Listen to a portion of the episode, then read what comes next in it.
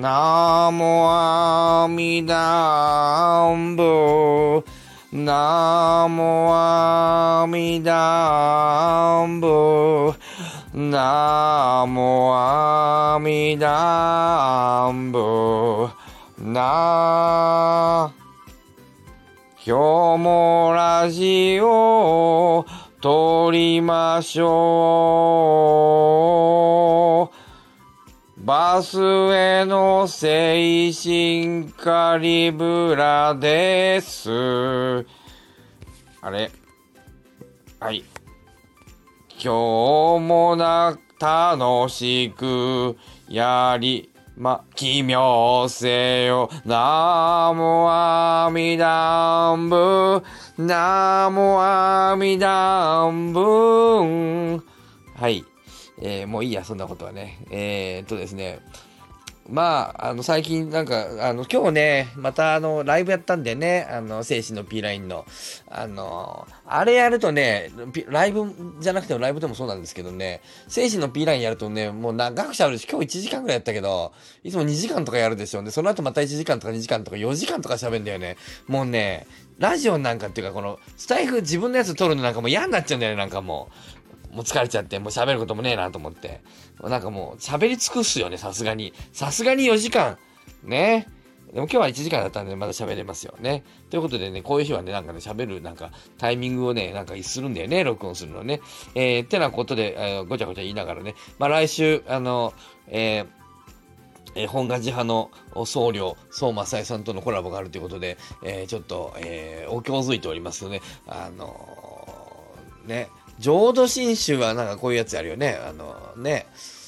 後半盛り上がるやつ。あの、最初、ナーモアミダンボなのに、途中からあの盛り上がってきて、えー、ナーモアミダンボになってきて、ナーモアミダンボね、なってくるよね。え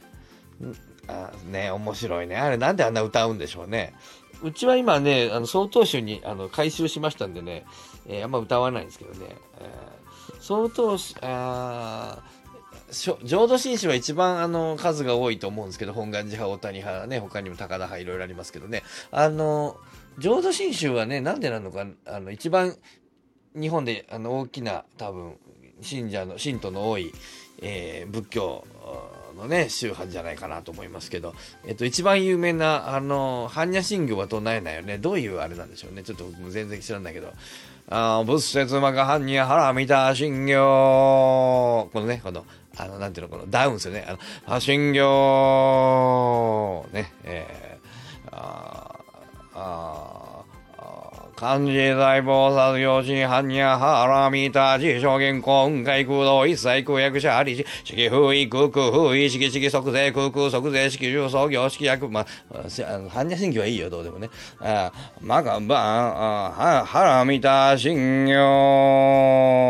ね。チーンですね。えー、違うせいか。それ違う。えー、まあいいや、そんなこと言ってると何分だ ?3 分で収まるわけねえじゃないか、こんなことやっていて。あ、もう3分過ぎたね。えー、じゃあ5分で収めよう。えーとですね、最近ね、あの、スカンキさんが言ってたけど、なんか僕らの周りで言語化が流行ってるんだって。なんか、傷がついてないけど。で、僕はもう最近その話ばっかりしてますけどね。まあ、うん、ちょっと続きの話をちょっとしとこうかな。続きっていうかな、あの、派生の話というかね。あの、いつもあの、機能法と演疫法というふうな、最近はね、ちょっと新しいワードで、え抽象化、具体化みたいなイメージで、機能法、まあその、抽象化を使う、う論理の、なん認知の仕方、それが機能法、ね、サンプリングして考えていくね。えー、そこから共通点を導き出す。その時どうしても抽象化の力がいりますね。えー、あるいは、えー、機能法、あ、じゃ間違え、じゃあ演疫法、えっ、ー、と、今ある事実から、えー、ね、えっ、ー、と、要は、えっ、ー、と、えー、日本人はメガネをかけているみたいなね、えー、というふうな、こう、ルールを見つけて、えー、で、今度日本人を、あるいはメガネをかけてる人を見つけたら、あ、あの人日本人かな、メガネかけてるから、みたいな理解ね。えー、こういう、具体化していくっていう方向の理解、えー、演疫法みたいなものがあってですね。まあ、えっと、機能法と演疫法とね、まあ、あの、なんとかな、で、これはまあ得意不得意があってですね、で、えっ、と、まあ、機能法を使う人は、あの、新しいことを見つけるのが得意ですよね。だけど、えー、エラーも多いんだよね。えー、なので、あの、斬新な人が多いんだけど、だけど、まあ、あの、論理で考える人は変易的な思考が、まあ、得意なんですよね。まあ、ただね、えー、とはいえね、えっ、ー、と、なんていうかな、あの、そのバランスでね、えー、まあ、まあ真ん中辺の人が多いんだよね。で、だけどさ、真ん中、でまあ人、みんなさ、得意不得意で、えー、あってね、どっちが偉いとかじゃないんですよ。やっぱね、えっ、ー、と、やっぱりね、その、なんていうかな、うん、でこそうだな、あの、あ、ちょっとこういったかな、えっ、ー、と、適材適所っていうのかな、うんと、その状況だとかさ、あの歴史だとかさ、時代だとかさ、まあ、そういうものによってね、やっぱりね、人っていうのは、その、なんていうかな、いろんな人がやっぱり必要なんだよね。うん、で、その、え、どっちにさっきの話で言うと、その、えー、演疫に偏りすぎた人もね、えー、その、機能法に偏りすぎた人も、まあ、偏りすぎた人っていうのは、まあ、あの社会としてはあんまりね、あの不安定になりますよね。だけど、まあ、その偏りすぎた人たちというのも、やっぱりなんとかな、いるんだよね。その、普通の人というのはさ、あの、なんていうか、安定させるのには、あの、社会を安定させるのにはね、やっぱり、その、なんていうかな、あの常識的でね、えー、その、バランスが取れた人っていうのは、あ当然ですけど、あの、いるよね。だけどさ、やっぱさ、停滞するんだよね。やっぱその、安定化するっていうのは停滞するっていうことと同じようなことですからね。えー、やっぱりね、そこで社会にイノベーションを起こすときに、ね、やっぱりね、極端な人、自閉症みたいな人ね、やっぱり、えー、そればっかりやってる天才、えー、困った人、一般的には、社会的には困った人だけど、やっぱ天才みたいなさ、そうイノベーションにはやっぱりね、天才欠かせないんですよね。えー、空気が読めないんだよね、自閉症圏の人はね、アスペルガーとかね、ああいう風に言われてる。まあね、空気読んでたら変えられないから、やっぱ。で空気読まずに壊すやつがやっぱりどうしてもね、時代によっては、やっぱイノベーションの時代にはやっぱりね、あの必要になったりするんですよ、やっぱね。えー、そういうね、えー、ちょっとずれた人っていうのがね、あの世の中のね、あの引っかき回すんだよ。めちゃくちゃにするのよ。だけどね、だそういう人がやっぱり、え、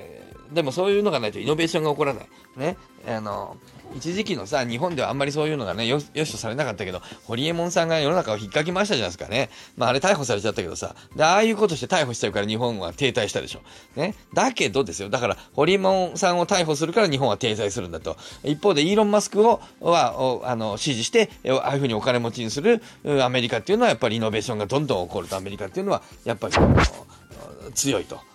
いうふうに言うんだけど、まあ、ただね、えー、それはそうなんですよ。そのそうなんだけどね、えー、だから、あのホリエモンさんをやっぱり逮捕しちゃダメだった、日本はね、とは思うんです。思うもののね、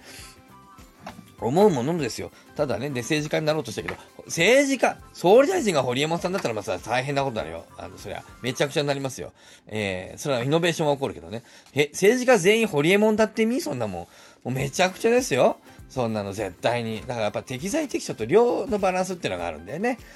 アメリカの大統領だってさ、あのだからトランプがやった方がいい時もあったりさ、まあちょっとね、違ったり。アメリカの大統領がイーロン・マスクだってみ？すごい人だけどさ、イーロン・マスクは。そんな、終わりだよ。おそらく。アメリカ終わるよ。ね、終わると思いますね、僕はね。とんでもないすごい国になるんだけど、まあ終わりっていうね。えー、やっぱジョー・バイデンだからアメリカは安定するんだよ。だけどさ、あね、世界中のあがね、あるいはずっとジョー・バイデンだってみ？若いジョー・バイデンとお年寄りのジョー・バイデンだってみ？何も動かないよ。ね、やっぱり日本の総理大臣はね、岸田文雄先生だから、ある程度安定してるっていうのはあるんだよ。ね。やっぱり安定的ですよ。やっぱね、世の中が安定する。ねずっと全員岸田文雄だってみ？何が面白い？何変わる？ずっと同じよ。ねあの、まあそんなこともないんでしょうけど、まあそんなこともないんだろうけど、まあまあ、うん、そういう安定化させたい時代にはね、えー、そういう安定の人がいいし、まあ、イノベーションを起こしたい時にはちょっとおかしな、その人はまあおかしな人だけけれども、そういう人がね、合うんですよ。やっぱね、適材適所なんだよ。あの、えっとね、この前 NHK スペシャルでね、チャーチルの話をやってたんだよね。チャーチルはね、えー、ヒトラーとやっぱり対立していてね、えっ、ー、と、なかなかす、まあね、すごい政治家だったんだけど、あの人、あの戦争終わってから不人気になってそそれではあの首相じゃなくなるんですよ。で、えー、あの人にね、後でね、えーと、どの時代に戻りたい？ってチャーチルに聞くとね、あのヒトラーとかあの戦ってた時代に戻りたいって言うんですって、絶対にあの時代に戻りたいって言うんですって、やっぱね、あの人人生でヒトラーと戦ってた時が一番ね、やっぱりあの輝いてたんだろうね、自分で、えー、大変だったんだろうけど、だからもう一回あのあの時代に戻ってもう一回ヒトラーと戦いたいだって。で、面白いことにね、ヒトラーの日記が残ってるんですよ。あのー、チャーチルさえいなければね、自分はね、ヨーロッパをね、あの、守ったり政治家になると思うけど、このチャーチルがいるせいで、俺はおそらくヨーロッパ、あの世界をのの極悪人として歴史に残るだろうみたいなね、あのそういうね、のがあってね、あの、僕は見てて思ったんだけどね、あの僕らが認識しているあのヒトラーが悪くてあのナチスが悪くて、えーと、それをあの、ねえー、連合国があのなんとか不正あのヒトラーの横暴をね、えー、悪の数軸ね悪の数軸国って日本とイタリアとドイツのことですよ。あのね、あのブッシュ大統領が言ってた、その悪の数軸の我々ね、えー、日本ね、ドイツ、イタリアをね、止めて、えー、世界が平和になりましたみたいな物語、一応語られてるわけですよね。で、それの一番中心の極悪人がヒトラーだということになってるんでね、えー、まあ国によってはね、あの、我らが、あヒロヒトがねの責任だって言ってる人もいるでしょう。まあでもそういう物語にしてさ。であの皮肉なのはね皮肉だなと思うんですけどね。あのチャーチルねチャーチルはねノーベル平和賞が欲しかったんですって、ね、でもあの人は取れなかった、ね、そしてねチャーチルがね取った賞がねノーベル賞取ってるんですよあの人。ねノーベル文学賞なんだって。面白いなあノーベル文学賞なんですよ、あの人が持ってる。で、平和賞が欲しかったんだってさ。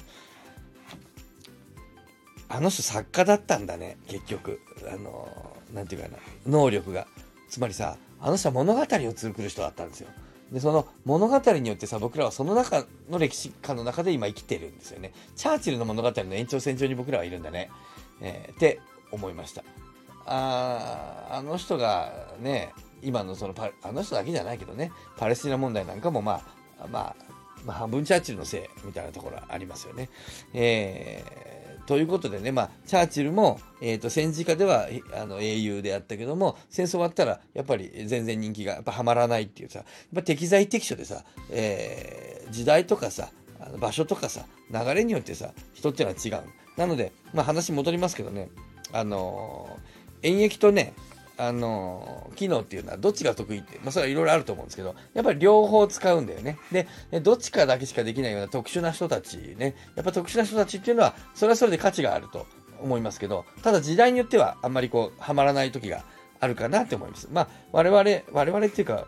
僕が普通かどうかわからないけど、まあ、凡庸な我々は社会を安定させるのに、えー、役に立ってると思うので、えー、ね、皆さん、僕を含め、えー、凡庸な我々、あの、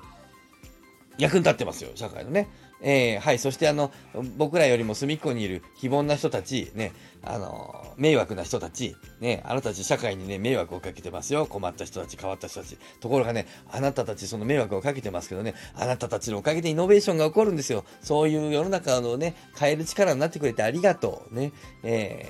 ー、ただ我々が安定化させてますよ。この、あの、ね、あの、凡庸だと言って、あのね、侮る中で我々のおかげで社会が、えー、安定しているんだね。感謝せよと。ね。まあ、そんな風なことをね、えー、その、えー、得て増えての話をしていて、まあ、思いましたというちょっと関係ない話をしましたけどね。はい。まあ、いいでしょう。もうちょっと長くなっちゃったこの辺にしましょうね。えー、またね、あ、長え。まあ、いいや。あの、また、あの